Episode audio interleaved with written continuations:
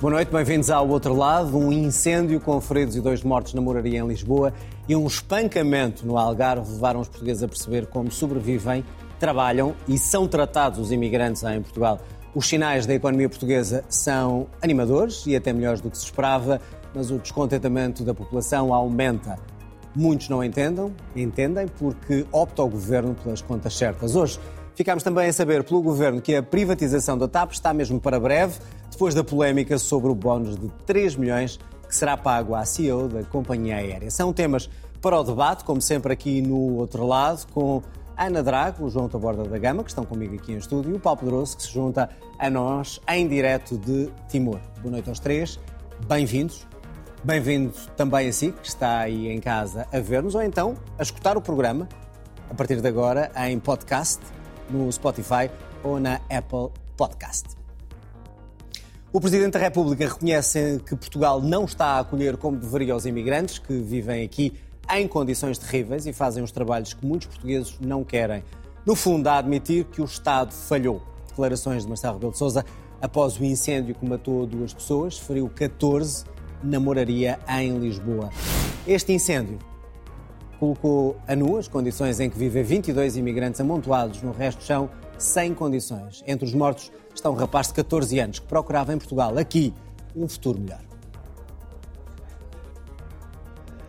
Estamos sempre a aprender como é fundamental ter estruturas relativamente à legalização daqueles que chegam, relativamente às condições de trabalho, ao acompanhamento das condições de trabalho e de alojamento, agora também, um, daqueles que vêm, porque é evidente que com a circulação que existe, no momento em que ainda por cima a economia portuguesa apela à vinda de imigrantes por falta de mão de obra, porque os portugueses não aceitam trabalhar numa série de setores, nomeadamente o turismo, ou nomeadamente a construção civil, eh, tem que ter a noção que isso implica umas estruturas adequadas a acompanhar aqueles que chegam cá e a evitar depois situações extremas, como aquela que se viveu na moraria. Isso não está a acontecer. Não, isso não está a acontecer ao ritmo adequado. Está visto. Este incêndio acontece dois dias de, depois de um outro imigrante nepalês ter sido espancado no Algarve, num caso que está longe de ser único. Também neste caso há medo e luta pela sobrevivência. O Presidente fez questão de falar com este jovem a quem pediu desculpa.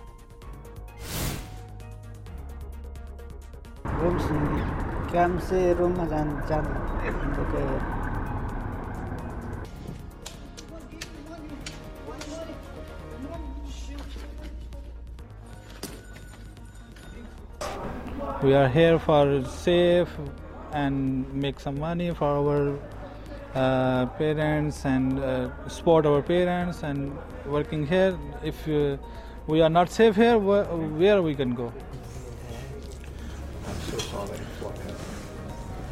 Fica um abraço.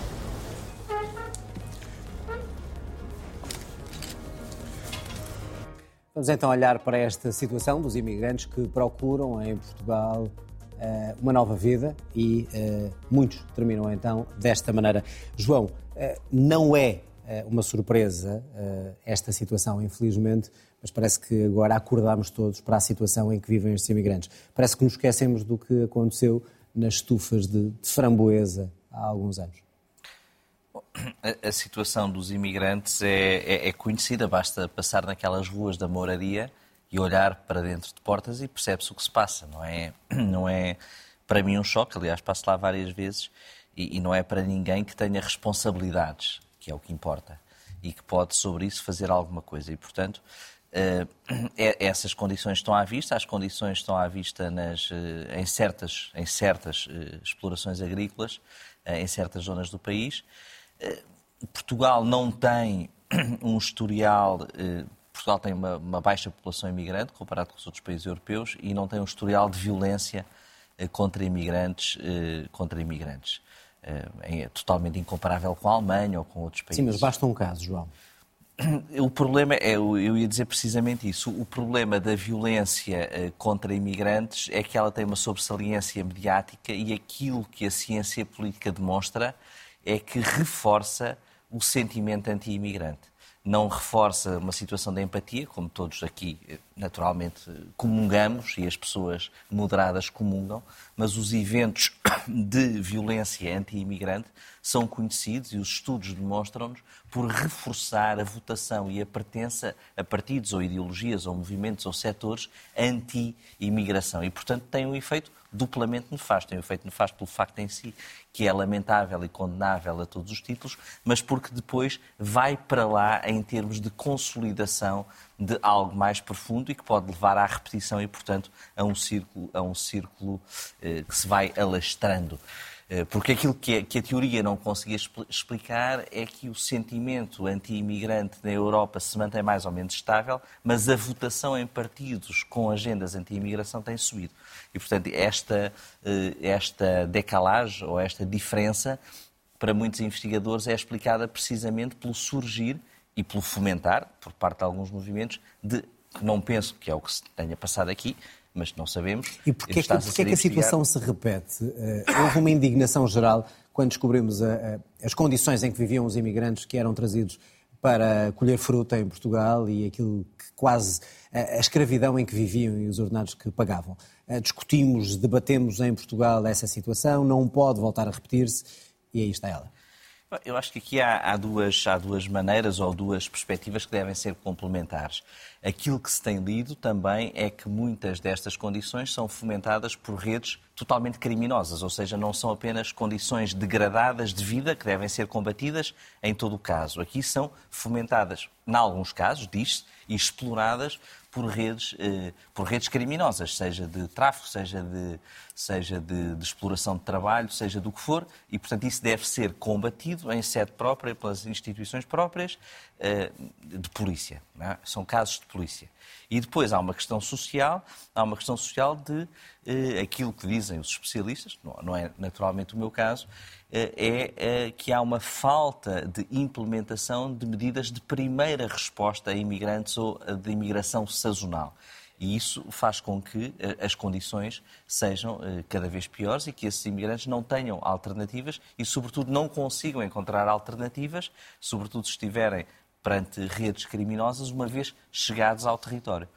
Ana, quem é que falha aqui na ajuda e até na fiscalização? Quando percebemos, eh, pela nossa reportagem, se não houvesse um incêndio, não saberíamos que num quarto viviam 22 pessoas. Eh, Eu concordo e acabam muito com assim. João, ou seja, quem, quem, passa pelos bairros populares do centro de Lisboa percebe que isto acontece. Por isso não, pergunto, quem não é falha? É uma... O que é que falha? Eu se nós vemos, passamos, denunciamos. O de Mira havia a percepção que o tipo de trabalho, o tipo de contratação de mão de obra migrante deveria ter, por parte da entidade patronal, algum tipo de responsabilização na tentativa de, num sítio onde não há habitação, encontrar essa mesma habitação. Já no centro de uma grande cidade, isso é diferente, não é? Ou seja, é a percepção de que a própria cidade pode dar resposta a essa necessidade habitacional. Bom, primeiro, nós conhecemos qual é a crise de habitação que existe hoje na área metropolitana de Lisboa. Mas depois há uma segunda dimensão que o João aqui trazia, que é o facto de muita desta migração vir trazida por determinadas redes de contacto, que em certo sentido são redes mafiosas e, e, e, e redes criminosas. E uma das coisas que nós temos vindo a discutir, eu diria quase há três ou quatro anos, é a reforma do CEF. Ou seja, a ideia que o Partido Socialista apresentou para as eleições legislativas de 2019 de fazer uma separação entre aquilo que é as competências policiais eh, que estavam hoje no CEF e aquilo que eram as competências administrativas. Que tem sido adiada sucessivamente. E, vindo a ser e agora, por causa do Papa, vai ser adiada outra vez. E essa é uma das coisas que eu não consigo compreender, porque eu, eu acho que, quer dizer, nós temos a percepção de que vários serviços públicos hoje em dia são uma enorme dor de cabeça para as pessoas conseguirem, de alguma forma, interagir com o serviço público e resolver os seus problemas. Mas a verdade é que esta população migrante, mesmo alguns imigrantes que estão já, que têm autorizações de residência em Portugal, têm tido nos últimos tempos uma enorme dificuldade de chegar à fala, ao contacto com o CEF.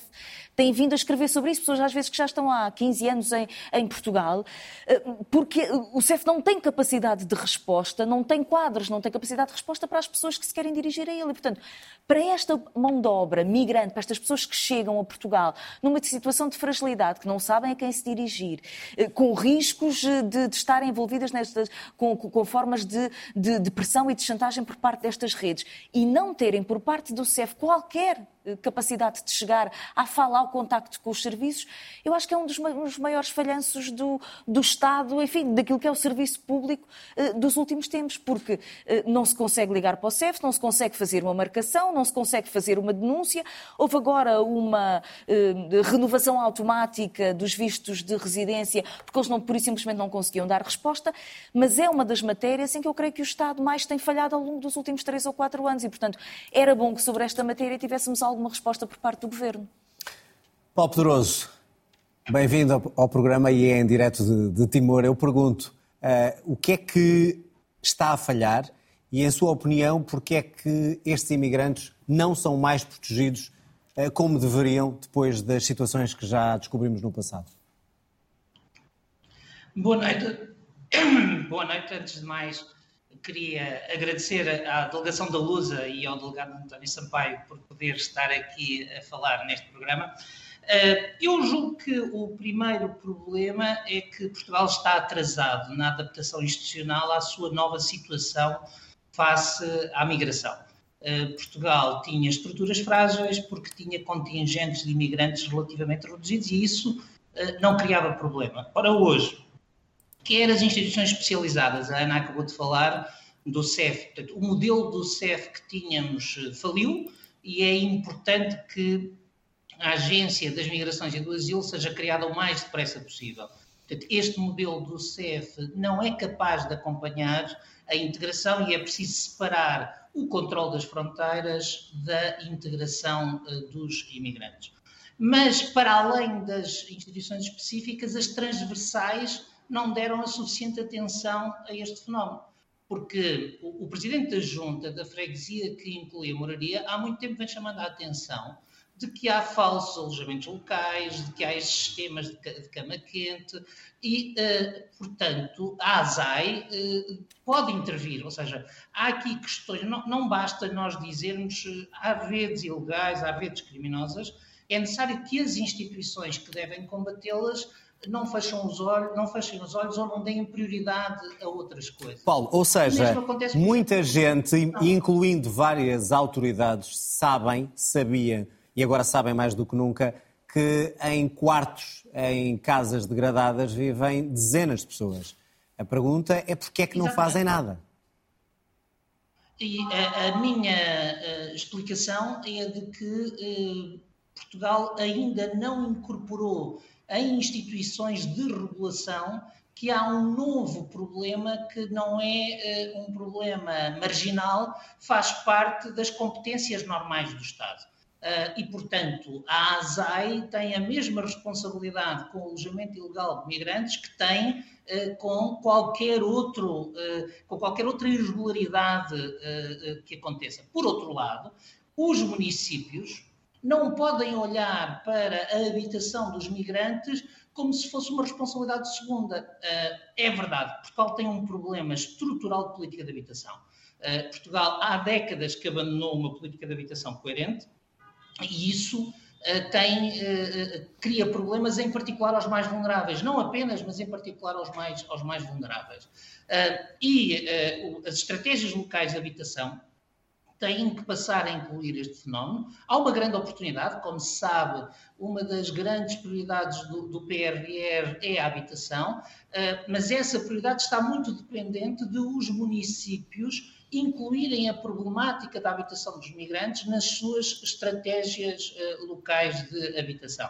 O que a mim me parece que é certo, e, e de algum modo uh, estes dois acontecimentos são um trágico despertar, é que eh, em Portugal a migração já não é um fenómeno marginal e as instituições têm que a acolher, assim como parece claro, pegando naquilo que o João dizia há pouco, evidentemente que o crescimento da migração implica crescimentos da pressão e da tensão racista e xenófoba discursos como nós estamos habituados a ouvir em Portugal, que sistematicamente diminuem a importância, de algum modo atirar os nossos problemas de racismo para uh, debaixo do tapete, como se fossem uh, coisas marginais, sobrevivências do passado e que vão desaparecer, não são adaptados à nossa, à nossa nova situação. Portanto, a criação, por exemplo, do Observatório do Racismo e da Xenofobia é muito uh, importante. Nós temos, usando uma expressão que agora tem estado na moda, nós temos que nos habituar a que este é o nosso novo normal e que integrar harmoniosamente os migrantes é um novo desafio político e é uma responsabilidade central do Estado a todos os níveis. Paulo, para além disso, agora tem acontecido. Está atrasado nessa matéria. Uh, queria também uh, a vossa opinião e atendendo ao que sucedeu, ou seja, estávamos, estamos a falar de dezenas de pessoas que viviam desta maneira, mas que trabalham uh, em Lisboa fazem parte daquilo que é a nossa economia e começo por aí, em termos de condições de trabalho. Estes imigrantes vêm fazer o que a maior parte dos portugueses não querem fazer. Sujeitam-se a condições e a ordenados que muitos portugueses não aceitam. Uh, isto também não é regulado e, se calhar, por isso é que muitos deles acabam uh, alvo de espancamentos porque estão a fazer o seu trabalho, mas alguns olham para isso com desconfiança. Bom. Não, não, acho estou que a citar várias, algumas, estou a citar sim, algumas das, das várias, reflexões do Presidente hoje mesmo. Acho que há, há várias coisas, ou seja, acho que não, não havendo um problema estrutural de desemprego e desempenhando essas pessoas funções que muita gente eh, que vive em Portugal há mais tempo, ou portugueses, como queiramos chamar, não querem desempenhar, gera menos um atrito de inveja. E por isso acho que há aí várias coisas misturadas que, que me parece que são, que são, diferentes. Uma coisa são as condições de salubridade da habitação. Isso deve ser. Mas isso já falamos. Já falámos, não é? Trabalho, economia. Eles fazem parte de uma economia, uma cidade que está na moda, que é Lisboa, um setor que é o turismo e que não tem mão de obra e que estes imigrantes acabam por ser a mão de obra mais barata claro. que é encontrada. Ou, e a única, muitas vezes a única que é encontrada, e por isso é que há a imigração. Isso é o, o... A questão é como é que nós permitimos isso, não lhe dando condições e deixando que eles sejam explorados. Não é atribuir apenas as culpas à máfia que os trouxe. Depois eles são empregados por empresas portuguesas, por patrões portugueses. São que têm responsabilidades e que estão na lei que devem ser cumpridas e que se não forem é, é cumpridas, é. não sei se são cumpridas ou não, se não forem cumpridas, há, há, há, mecanismos na lei, na inspeção de trabalho, que devem ser, João, mas, devem ser certo, adequados. Mas o que eu estou a dizer, se não fiscalizamos que, como eles vivem, como é que fiscalizamos como eles trabalham? Mas, mas, sendo que, porque é mais fácil fiscalizar como é que as pessoas trabalham do que como é que vivem. Porque a ideia de que se entra em casa de pessoas para ver se estão a dormir duas, três ou vinte, não é tão simples como às vezes se ouviu nos últimos dias, também é preciso dizer isso. Agora, em relação, em, relação às condições de trabalho, elas, elas, podem, ser, elas podem ser fiscalizadas e, e devem ser fiscalizadas. Em, relação às condições de, de, de vida, isso é, isso é mais, é, é, mais complexo de perceber. Agora, o paradoxo, isto é, é que é uma banalidade quando se fala de imigração, é que muitas vezes mais controlo gera que muitas destas pessoas que não têm a sua situação regularizada tenham mais problemas. É? Então é quer dizer que esta economia em que nós é, vivemos... É a dificuldade de resolver o problema da imigração. Então quer dizer que este boom económico que vive o turismo em Lisboa e no país, mas em Lisboa, eh, só sobrevive se fecharmos os olhos à imigração ilegal? Muitas vezes o crescimento económico, o crescimento económico acarreta situações lamentáveis destas. É assim, como é assim na agricultura intensiva, como é assim em certas cidades, e por isso é que é preciso estruturas de, de apoio e rápidas, de burocracia rápida de resposta para a sua integração. Porque quanto mais depressa, a questão que o Paulo Pedroso e que a Ana referiram, quanto mais depressa toda a questão burocrática e atinente à sua legalidade em Portugal estiver resolvida, mais forte é a sua posição negocial perante máfias e perante empregadores. E, portanto, isso parece-me fundamental para fortalecer estas pessoas, porque senão elas estão presas nessa armadilha. Isso é o problema da imigração aqui, nos Estados Unidos, em, em todo o lado. E por isso é que essas estruturas têm de ser muito rápidas. A, a questão da imigração, eh, da resposta à imigração, até para evitar conflitos e tensões, é a rapidez no acolhimento e na integração. Isso é fundamental, porque estamos a falar de dois, três anos, dois, três anos são estas situações que, se, que nós estamos a ver. Ana, é inevitável para o crescimento da nossa economia que aconteçam estas situações? Claro que não. Eh, claro como é que, que evitamos isso e como é que. Temos que ter fiscalização das condições de trabalho, obviamente. Temos... Eh, Teoricamente ela existe. A questão é se funciona existe. e porque é que, que funciona para uns e não para outros. Não, o que eu discordo é que isto seja uma coisa nova. Eu acho é que nós vamos tendo contingentes diferentes de chegada a Portugal. Ou seja, nós já tivemos processos de imigração anteriores, mas que de alguma forma dizem também qualquer coisa sobre a sociedade portuguesa. Ou seja, quando nós tivemos a partir dos anos 2000 uma migração significativa que vinha dos países de leste, o facto dessa ser uma migração com algum tipo de qualificação, porque os trabalhadores tinham algumas qualificações, uh, haver, na altura, um esforço significativo para aprender em português. E vou ser muito claro, o facto de serem brancos permitiu àquelas, àqueles contingentes fazerem uma integração na sociedade portuguesa, apesar de não existirem, como o Paulo dizia, estruturas orientadas para essa integração rápida. Ou seja, os trabalhadores chegaram, começaram a trabalhar até de forma eh, informal eh, e sem direitos na construção civil, mas depois há uma espécie de evolução de integração ali nos anos 2000, algum eh, reagrupamento familiar e, portanto, continuamos a ter parcelas significativas dessa migração dos anos 2000 que ficaram a viver em Portugal com as suas famílias. Depois, quando veio a crise, nós perdemos imigração, ou seja, deixámos de ter um fluxo tão significativo, havia crise, não havia atividade económica. E agora estamos a ter um fluxo de eh, migrantes que vêm do Sudoeste Asiático e que ficam de alguma forma fechados em determinado tipo de atividades e nós não sabemos ainda muito bem se vão ter processos de integração semelhante a, a comunidades anteriores.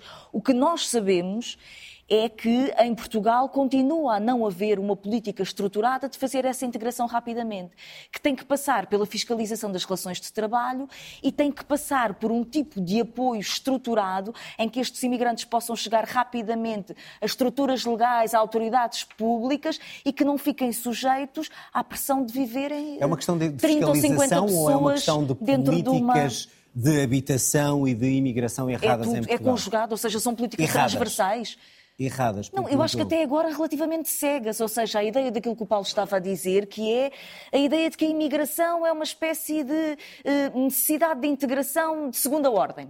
Primeiro temos um conjunto de dificuldades que atingem os nacionais e, portanto, vamos tratar disso e os imigrantes, à medida que a economia for andando, um, não de conseguir encontrar um mecanismo de integração.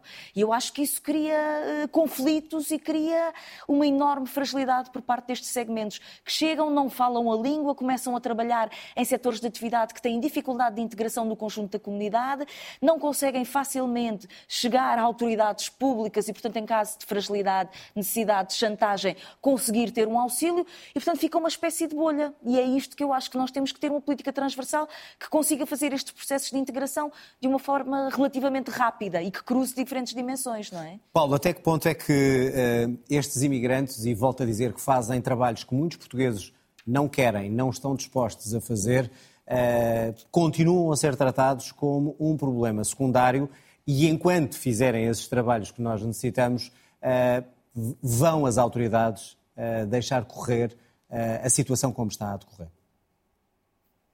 Continuam e têm que deixar de ser. Eu julgo que há desenvolvimentos positivos, por exemplo, este governo, em matéria de vistos, ao permitir os vistos para procura de trabalho, introduziu uma inovação. Mas nós temos que ter consciência de duas coisas. Primeiro, Portugal precisa dos imigrantes e os imigrantes precisam de Portugal. Portanto, não vale a pena fingirmos que este não é um processo eh, de interesse para as duas partes e temos que começar a integração no sítio certo, que é na política de imigração, é na emissão de vistos, na autorização na origem. Aqui em Timor, onde eu estou, houve há uns meses uma série de uma onda de imigração ilegal para Portugal ela uh, tem que ser reprimida na origem e tem que ser aceite por Portugal uh, que uh, a, a, emissão de vistos e o controle das fronteiras deve adaptar-se a esta pressão. Esta é a primeira questão. A segunda, a segunda questão é de que as instituições de regulação não podem demitir-se. Como dizia a Ana, houve várias levas de imigração. Provavelmente a primeira grande leva foi a dos imigrantes africanos para a construção civil. E eu lembro-me, por exemplo, quando foi da Expo 98, houve uma política concertada a nível nacional de inspeção do trabalho e de alteração até da legislação para que as cadeias da subcontratação fossem controladas. Portanto, há aqui um desafio, em particular à inspeção do trabalho. Uh, portanto, há aqui um desafio. Nós não podemos assumir de que porque os imigrantes vêm fazer trabalhos que para as expectativas dos portugueses não são suficientemente bem pagos, podem ter condições menos dignas. A inspeção do trabalho tem que exigir que aquilo que para nós são os padrões mínimos de trabalho digno sejam tão respeitados para imigrantes como para nacionais. Evidentemente que hoje a inspeção do trabalho está limitada, porque sendo as pessoas ilegais, os próprios imigrantes vão procurar fugir às malhas dessa, dessa inspeção. Uh, e, portanto, eu insisto neste ponto. Tanto quanto possível, nós devemos diminuir a ilegalidade, porque essa é a primeira peça. Uh, e depois, a partir daí, isto funciona. Até porque nós, em Portugal, hoje já temos também uma coisa que funciona. Portanto, Portugal cobra impostos a estes imigrantes, Portugal cobra uh, contribuições para a Segurança Social. O, o Estado português tem um saldo de centenas de milhões de euros positivo todos os anos com as contribuições dos imigrantes. Paulo, só para, para... com o que a Ana disse. Muito bem. Não mas... pode ser um problema secundário. certo. Queria uh, a sua opinião também sobre o seguinte. Aliás, o Presidente hoje levantou essa questão em termos de reflexão. Estes homens e estas mulheres fazem trabalho que os portugueses não querem, mas depois há uma espécie de uh, vingança que me vais tirar o trabalho. Uh, isto também é uma falta, se calhar, de educação, de preparação para, para os imigrantes que precisamos em Portugal. É um drama de todas as sociedades cosmopolitas e de todos os países que têm uma integração de imigrantes. A propósito, nós, e eu em particular, temos muitas vezes criticado o Presidente da República, eu penso que a este respeito o Presidente da República esteve muito bem nas duas situações e no modo como, como as eh, envolveu. Um, nós temos que eliminar essa, esse mito. Portanto, a imigração provoca um mito. O mito de que o imigrante vem retirar postos de trabalho e, sobretudo, vem baixar os salários aos trabalhadores portugueses. Eh, não é assim eh, porque os postos de trabalho já existiam e é menos assim ainda se o Estado for eficaz a regular o trabalho. E, portanto, o primeiro sinal do ponto de vista da regulação do trabalho é o dizer nunca haverá um imigrante a ganhar menos que o nacional, porque a inspeção de trabalho não deixa que as condições de trabalho dos imigrantes sejam inferiores aos nacionais. Não haverá um imigrante a ganhar menos que o nacional se uh, os contratos coletivos de trabalho forem eficazes e a contratação coletiva tem que ser, uh, tem que ser uh, eficaz. Por outro lado, não podemos. Para concluir, Paulo. é necessário, só uma frase, é necessário criar um clima de convivência. Se quiser, entre os portugueses, a classe média baixa e mais pobres e os imigrantes, que são os seus novos vizinhos. Porque se nós não o fizermos, vamos alimentar o racismo estrutural. Uh, e essa dimensão tem que ser colocada na política e eu espero que a Agência das Migrações e do Asilo seja capaz de o fazer.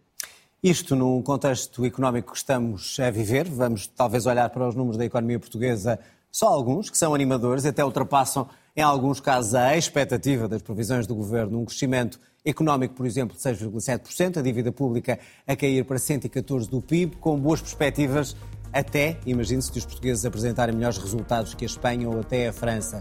Contas certas do governo que para muitos aqui em Portugal são, uh, ou melhor, não são compreendidas, quando muitos estão nesta altura na luta da rua por melhores salários, melhores condições de saúde ou mesmo educação. E é essa, é essa reflexão que eu gostaria de, de vos ouvir. Uh, Ana, uh, o dilema é entre contas certas, por um lado, ou melhores salários, ou é possível ter as duas coisas? Não, aquilo que eu acho é que o Partido Socialista tem um problema de duplo discurso que toda a gente compreende, não é? Ou seja, uma espécie de celebração dos resultados económicos, de redução da dívida, de redução do déficit e, portanto, uma espécie de apresentar o sucesso da sua governação ao mesmo tempo que justifica a sua má vontade em dar resposta àquilo que são as reivindicações, nomeadamente salariais, na função pública, no quadro da função pública, na resposta aos custos da inflação, que não batem certo com este sucesso, não é? Porque se o sucesso existe, então ele é para ser repartido por quem há 15 anos, na verdade, tem visto o seu salário a ser eh, erudido por sucessivas crises e esperou até agora.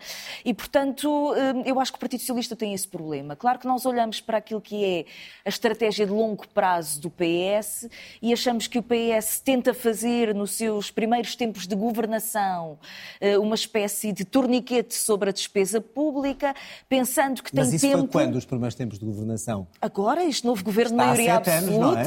Está não? De maioria absoluta, Não agora é- este, este, é este cedo, primeiro é? ano. E que depois para a frente, ou seja, quando se aproximar o momento eleitoral, que o Partido Socialista teria, digamos que, o instrumento e o tempo para fazer essa espécie de reganhar as pessoas dando-lhes qualquer coisa.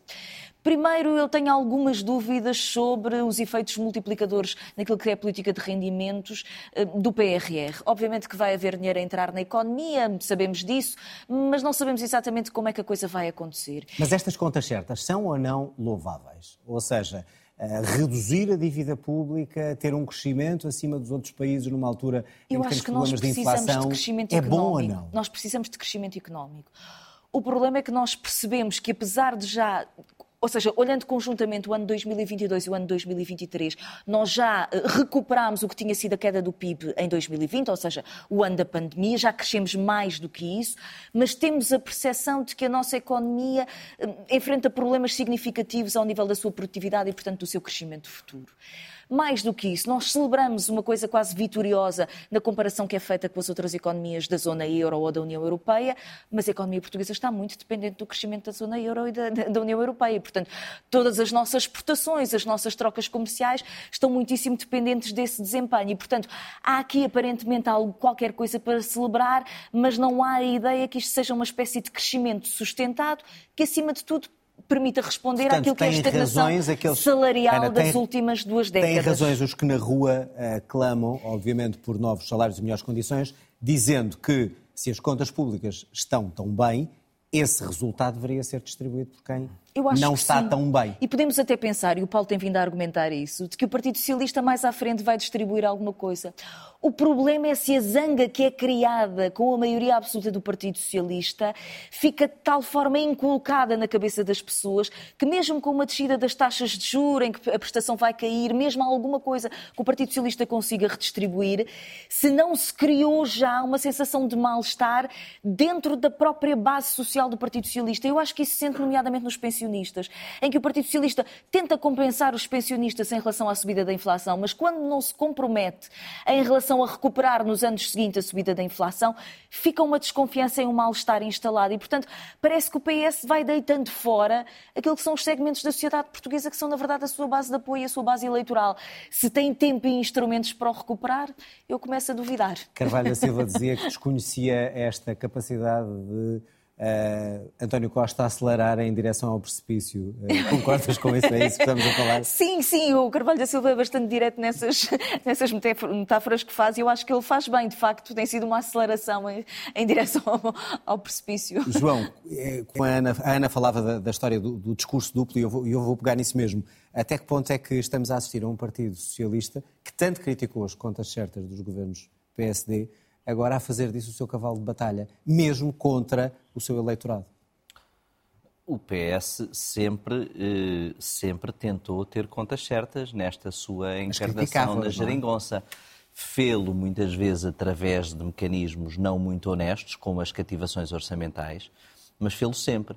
E isso, eh, falámos aqui, em debates também com a Ana, isso prende-se com, com várias razões, mas com aquilo que, que António Costa sempre imprimiu de autoridade, da autoridade que deu aos seus ministros das Finanças para fazerem esse garrote perante os outros ministérios à vontade, levou-nos a um presidente do, do Eurogrupo eh, e nenhum ministro das Finanças quererá ficar atrás. E porque os ministros das Finanças que são colocados em ministros das Finanças acreditam em contas certas.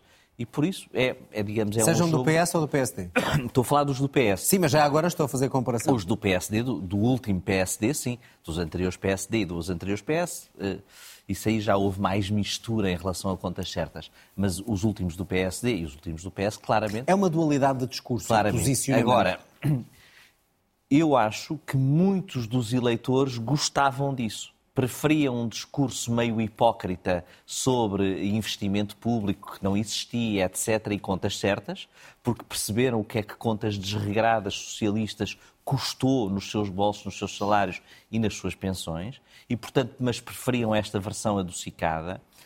Depois eu acho que esta política foi confirmada, não com a, com a, ideia de que estivessem a poupar para depois distribuir, mas foi confirmada porque as pessoas perceberam ou temiam que a queda que tiveram com a pandemia fosse maior e, portanto, ainda imputaram alguma coisa às contas certas.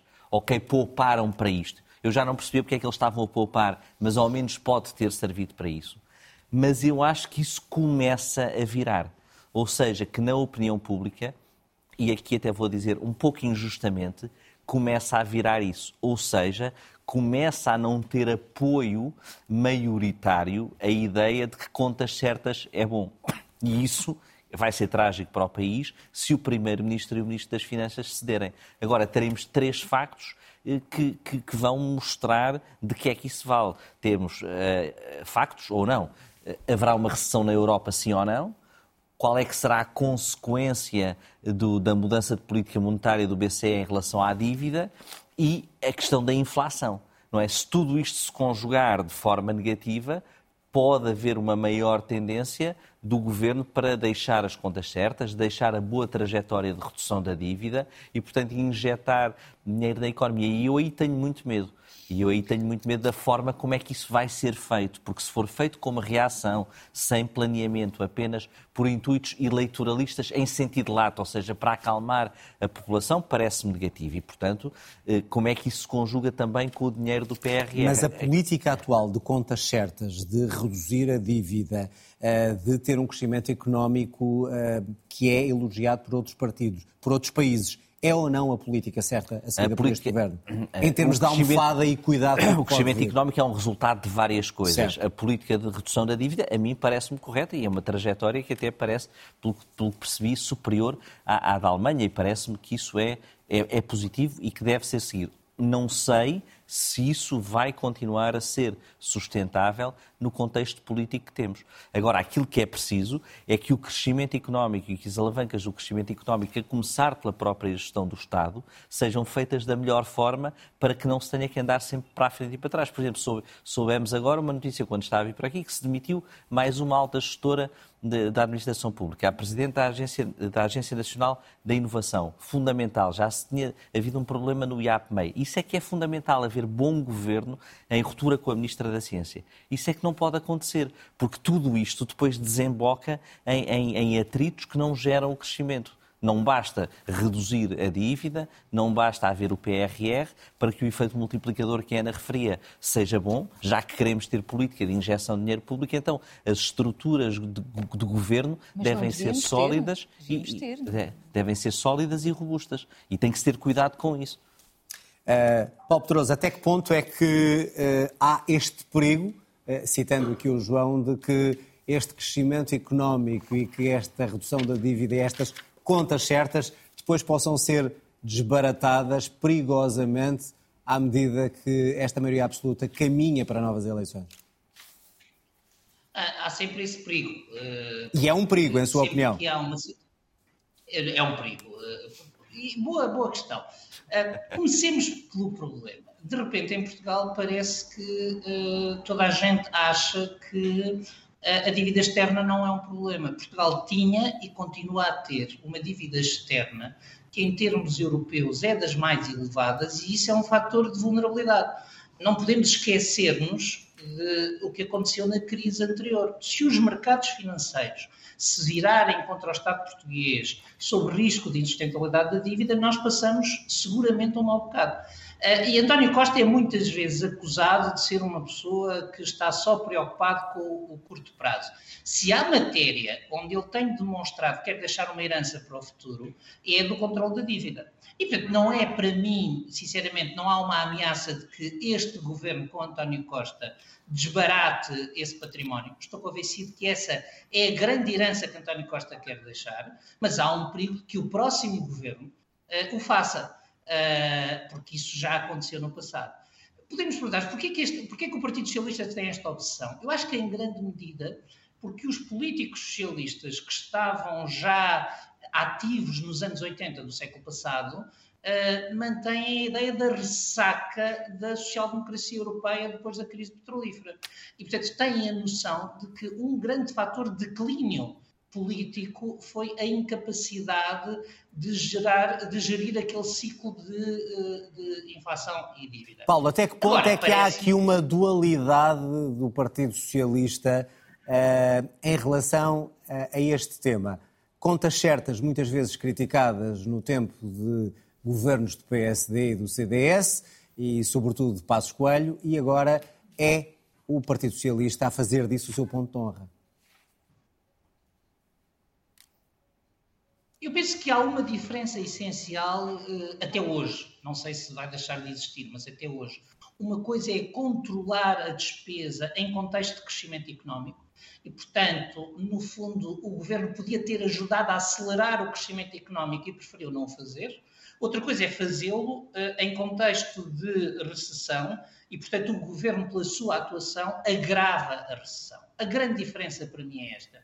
Entre 2011 e 2013, com a, receita da Troika e o FMI, Uh, os economistas do FMI achavam que a retração do orçamento, a par da retração da economia, produziria um efeito sobre a economia menos mal do que produziu. Olivier Blanchard, que foi o economista-chefe Olivier Blanchard, que foi o economista-chefe do FMI eh, nessa altura, já o disse que tinham calculado mal os indicadores, digamos, os multiplicadores macroeconómicos.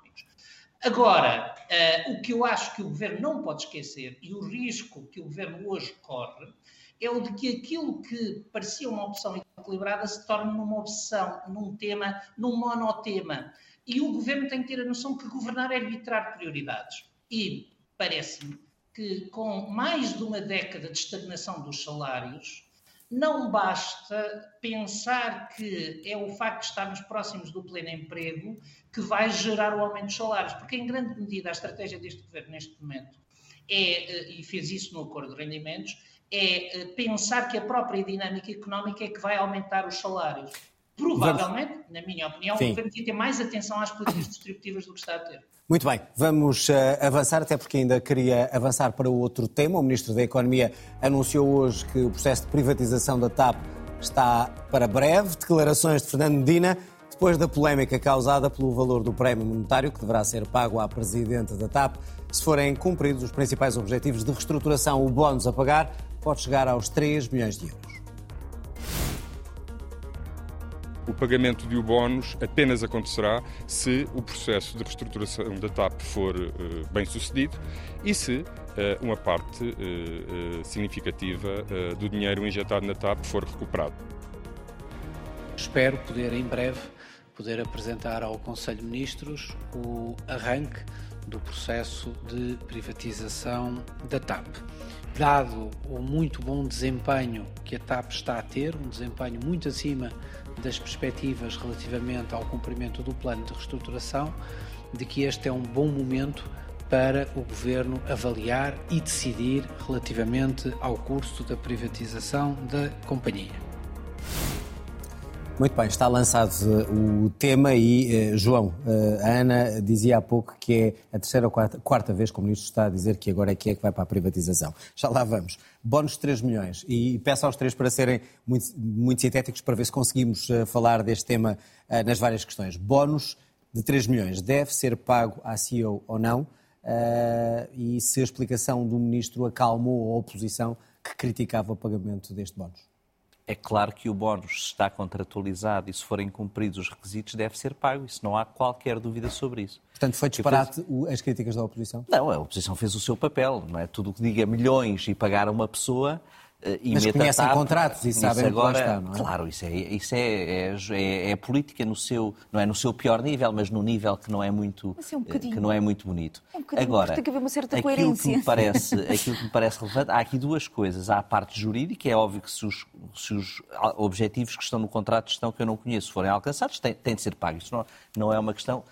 Mas há uma questão melhor, é, é que se os objetivos forem alcançados se a TAP for reestruturada e privatizada, aquela senhora merece o bónus de 3 milhões e uma estátua no aeroporto, pelos contribuintes portugueses. É isso é que é a questão. Ou seja, há a questão jurídica, é óbvia, acho que toda a gente sabe, ninguém vai debater isso. Depois pode dizer, é muito, é pouco, se está contratualizado, tem de ser pago. Mas se estancar a sangria de dinheiro dos contribuintes, é, merece cada cêntimo desses 3 milhões. E uma estátua? Uma estátua, uma estátua, acho. Mas merece ainda mais cada cêntimo desses três Ana, se esta senhora conseguir, com a sua equipa, eh, a recuperação da TAP, merece isto tudo? Ela já conseguiu com a recuperação da etapa TAP, está a dar lucro que não dava desde 2017. Isso é bom ou não? Claro, com certeza. Eu sou muito favorável à ideia de que os contratos são para cumprir. Tenho é sempre um problema com esta coisa de que com os privados os contratos são para cumprir, são de ouro, são, quer dizer, não, não podem ser quebrados. Já com, por exemplo, com os pensionistas, isso da lei é conforme as interpretações, esses contratos já não são bem exatamente para cumprir. E depois há o, há o debate sobre o estatuto do gestor público, porque, na verdade, havia aqui assim a ideia de criar uh, patamares de, de, de, remuneração para os gestores que estão à frente de empresas públicas que permitissem alguma subida, mas também alguns tetos. E creio que foi até o PAN que apresentou na Assembleia da República o teto máximo seria o salário uh, do Primeiro-Ministro. E a verdade é que os mesmos partidos que vieram criticar criticar o bónus da gestora do público votaram contra a tentativa de discussão de uma reforma do Estatuto do Gestor Público que permitisse, enfim, integrar gestores eh, nos níveis salariais que eventualmente entendem que é necessário. Depois há uma terceira questão que eu acho que nós temos que começar a discutir seriamente, que é a questão da privatização já lá vamos, Ana, já lá vamos. Já lá vamos, já lá então vamos. Já lá vamos. Então, eu aí só queria, para, só queria outra pergunta. A comissão de inquérito vai servir para quê nesta altura? Não sei. Para... Faz sentido ou não faz? não sei. Para uh, tentar uh, que Fernando Medina diga alguma coisa sobre o processo, que, um, que, possamos entender aquilo que era uma gestão de salários daquilo que eram os seus gestores, que tem este problema de ser ao nível de uma casta que todos nós percebemos que não é o comum uh, do salário de, que existe no, no mercado de trabalho em Portugal tenho alguma dificuldade, confesso, em olhar Perceber para... o objeto para... dessa comissão. Não, acima de tudo, porque é que o Partido Socialista, pela primeira vez, vota favoravelmente uma comissão, uma de inquérito, de inquérito. Tipo. Paulo, começando por aí, rapidamente, porque é que o Partido Socialista terá votado pela primeira vez a uma comissão de inquérito deste tipo? Para diminuir a pressão, claramente há uma pressão política sobre o Partido Socialista em torno da TAP e o Partido Socialista quis dizer uh, algo como quem não deve não teme, portanto quis dizer não seremos nós uh, o, o, problema. É impedir isso. Quanto aos 3 milhões... Agora, o que é que a Comissão de o que, é, o, que é que vai, o que é que vai fazer e como é que vai fazer? 3 milhões, um bónus contratualizado, deve ou não ser pago? Obviamente que tem que ser pago. Uh, e se esta senhora conseguir isso, merece a estátua? Há aqui questões diferentes. Primeiro, é um contrato, é pago, se não for pago a bem, é pago a mal. E, portanto, um político responsável não pode imaginar que um contrato se quebra, se atira para o lixo. Não é esse o mundo em que vivemos, felizmente. Depois há uma outra pergunta, que é se o contrato foi bem feito. E eu aqui não queria, não queria fugir a essa questão. É, Portugal pediu um gestor suficientemente qualificado para uh, levar uma empresa em risco de falência a bom porto. Uh, negociou com ele uh, um salário, porque essa pessoa podia ter, com ela neste caso, podia ter uma alternativa no mercado. E eu acho que o governo esteve bem ao, por exemplo, recusar bónus a ano. O que é normal nestes contratos é que os, os gestores têm bónus exercício a exercício. Uh, e não vejo ninguém uh, chamar a atenção para isso, mas a mim parece-me importante que o Governo tenha dito não há bónus se conseguir lucro um ano nesse ano, há bónus se conseguir cumprir todo, uh, todo o plano. e aí eu acho que o, o, Pedro Nuno Santos e, e, o Governo estiveram, estiveram bem, porque de facto estimularam a gestora a procurar uma solução de sustentabilidade de médio prazo, em vez de maximizar o seu rendimento ano, que é o que faz a generalidade da, da indústria e das empresas cotadas. Muito bem, vamos uh, nesta questão para a segunda questão que eu queria levantar, que é a privatização. É ou não o caminho certo? E se está a ficar provado que o governo errou, o governo PS, ao reverter a privatização feita anteriormente? É, acho que a resposta é sim às duas, claramente, não é? o, o, eu acho que estão relacionadas a, a, ainda naquelas ferormonas eleitorais, porque outras expressões não se podem usar em televisão ou não se devem usar em televisão, houve aquela nacionalização da TAP, aquela reversão da nacionalização que nunca ninguém percebeu bem, nem juridicamente, nem economicamente, nunca se percebeu bem qual é que era uh, o, o objetivo. E isso foi um erro tão grande que eu acho que agora o governo diz várias vezes, Ana há pouco estava a dizer, estão sempre a dizer a palavra privatização, eh, porque porque foi o governo que nacionalizou e por um lado é para ver se ninguém se, ninguém se ri e por outro lado é porque gostam e já perceberam que podem dizer aquilo e que o facto de quase ninguém eh, na sociedade portuguesa eh, insistir muito no ridículo que é um governo que nacionaliza agora privatizar com a, com a, mesma convicção, porque os portugueses querem aquela privatização, toda a gente quer a privatização. A TAP já custou muito dinheiro aos portugueses. A TAP teve bons gestores, teve maus gestores, mas o modelo, eh, o modelo económico em que vivemos, a dimensão do país, etc., não se compagina com a propriedade pública de uma companhia de aviação. E, portanto, este governo percebeu isso, interpretou aquilo que é, que é os portugueses e eh, está a avançar, pelas declarações públicas, para um calendário bastante rápido, bastante veloz, de, de, privatização da empresa. Agora, esperemos que o faça da melhor maneira possível, porque há boas e más privatizações e, portanto, deve fazer um caderno de encargos, deve fazê-lo da forma a obter a melhor proposta possível e não complicar o processo no sentido de afastar potenciais compradores. Já estaremos para ver isso. Ana, errou ou não este governo ao reverter a privatização? E se agora é inevitável? Eu creio que não errou. Eu acho que nós temos que ter consciência que durante a pandemia todos os governos nacionais colocaram dinheiro nas companhias aéreas. Não, mas é Aquilo que tinha sido a estratégia de António Costa a partir de 2015 era a percepção de que a TAP tem um papel pivô estratégico e multiplicador na economia portuguesa. Não só pelo setor do turismo, como o Hub de Lisboa permite ter uma TAP com 10 mil trabalhadores, 1.300 milhões de volume de negócios de várias empresas e, portanto, a ideia de que o aeroporto de Lisboa e que a TAP podiam ser pegados por uma companhia companhia maior e por isso simplesmente desventrados e, portanto, um conjunto de rotas que passam por aqui deixavam de passar, um conjunto de serviços deixavam Mas de ser feitos por aqui. Eu acho, que, não, eu acho que o governo percebeu que era importante, que, ou seja, para uma governação da economia, esse era um instrumento importante. A nacionalização dos 100% acontece no tempo da pandemia. E porquê? Porque todos os, todos os governos meteram dinheiro na, nas suas companhias aéreas. A nossa companhia era por causa da gestão que tinha tido, estava com uh, capitais próprios negativos e, portanto, teve que ter um, um, um programa próprio, não semelhante às outras companhias. O que é que me parece importante? Que a TAP esteja integrada num grupo internacional, transnacional de aviação, ou seja, que permita ter um custo... Mas que seja privatizada, então. Não, não, que tenha uma então. componente então. de dimensão de crescimento de escala, de integração num negócio maior, de modo a que não fique completamente isolada. Mas como é que isso se faz, Ana, companhias... se for pública? Privatizando 49%, fazendo uma troca de ações. Ou seja, o que me parece é que ter um ministro das Finanças que é em Espanha, que vai falar da privatização da TAP, porque compreenda, se houver uma privatização feita pela Ibéria, Lisboa morreu.